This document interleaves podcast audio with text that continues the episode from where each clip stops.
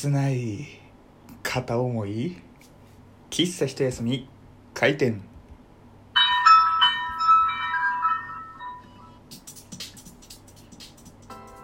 音でっかいな。皆様ごきげんよう喫茶一休みゆうさとでございます、えー小泉京子さんのね曲で「切ない片思い」えーという間違えた「木枯らしに抱かれて」という曲がありまして、えー切ない片思いについてね歌った曲。そしてサビの詩でも「切ない片思いあなたは気づかない」といったようなね、えーちょっとした淡い恋心寂しい恋心をね歌っている曲がありますけれどもちょっとね僕も今日そんな気持ちが復活するようなね、えー出来事がありましてと言いますのも今日某所知人と並んでいたんですよ2人で。列を。でこう2人でね、えーくったらない話をしながらね、えー列を待っていたわけですよ。そしたらですねえ後ろの真後ろの方から聞いたことのある声と喋り方がね僕の耳に入ったんですよ。その瞬間心臓の鼓動がバクバクバクバク言い出したんですよ。で聞いたことあるな心臓バクバク。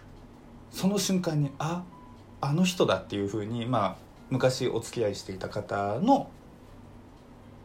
ことを思い出したんですよ。とはいえジャパンエキゾチックジャパンですよここは。自分の並んでいるところの真後ろに広い日本の中で昔付き合ってた方が来るってそんなことあるって思ってね。でとりあえず心臓バクバクはしつつも友達え知人がねいるからそっちと話さなきゃいけないじゃないですか。だからこうなんとかね話をしていたんですけれどもふとしたタイミングでちょっとねあの後ろを向いたんですよ。なんか後ろめっちゃ並んでんねみたいな話をちょっとしつつこうチラッて後ろを向いた時に真後ろの人見てみたらですね、えーちょうど僕が向いた時には別の方向を向いていたんですけれども、えーもう完全に横顔で分かりましたよね。あ確定だと。昔付き合っていた方だと。ででまあ昔って言っている以上もう全然別れてはいるんですけれども6年前にあのー6年前ぐらいかないろいろあってでまあそこからいろいろあってで別れてそこから2年くらい僕あの喧嘩別れとかって全然ないんですよ。まあ僕だけじゃなく、えー今までのね方々が本当に素敵な方々っていうのもありまして喧嘩別れっていうのが、えー全然ないんですね。で別れた後もその方とは連絡を普通に取り合ってたんですよ。ただ最後に連絡を取ったのが2年前だったんですよ。であー連絡を取っもう全然取ってない数年2年間取ってないけれどもあああの人だなと思って。でこう振り返ってこう元に戻ったわけですよ。で完全にもう後ろの人はあの人だって確定した時点で僕はもうね気がそぞろというかもう頭が回んないわけですよ。真っ白になって。別にすごく未練があったとかそういうわけじゃないはずなのにもう頭真っ白になっちゃってね。でその知人の話をそっから約数十分並んでる間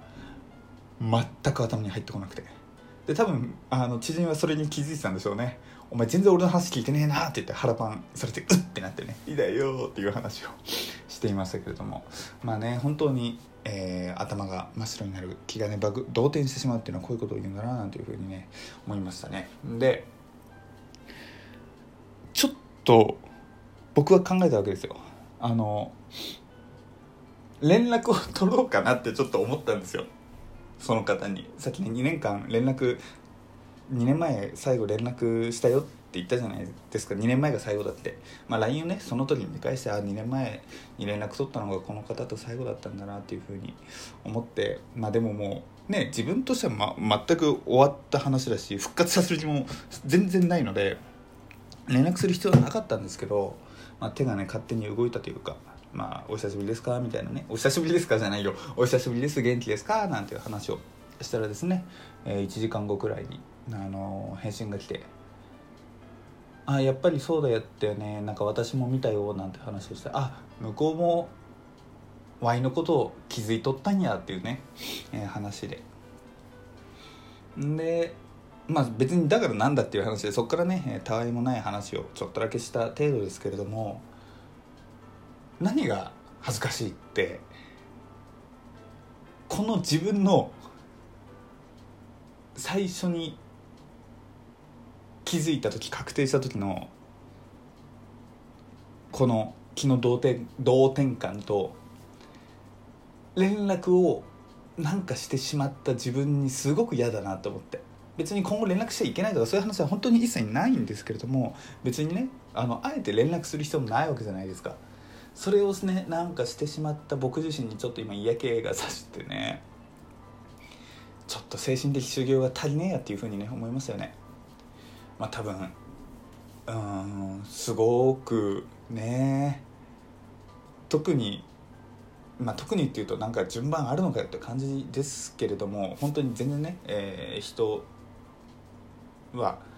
僕と関わっていただいてる方々は本当に皆さんいろんな分野いろんな面で素敵な方ですよね。順番なんていうのは一切本当にないんですけれどもやっぱりここまで気がねふーんってなるっていうことはすごく思いがあったんでしょうねっていうことをねふと思いましてね。まあびっくりしました。で別に他の方がさっき喧嘩別れ僕はしないなんていう話をしましたけれどもしたことがないっていう話をしましたけれども、まあ、他の方とは全然別れた後とかでもご飯に行ったりとかして本当にね何も別にないんですけれどもなんかねその方だけは別れた後はもう本当に何もなくてねうん。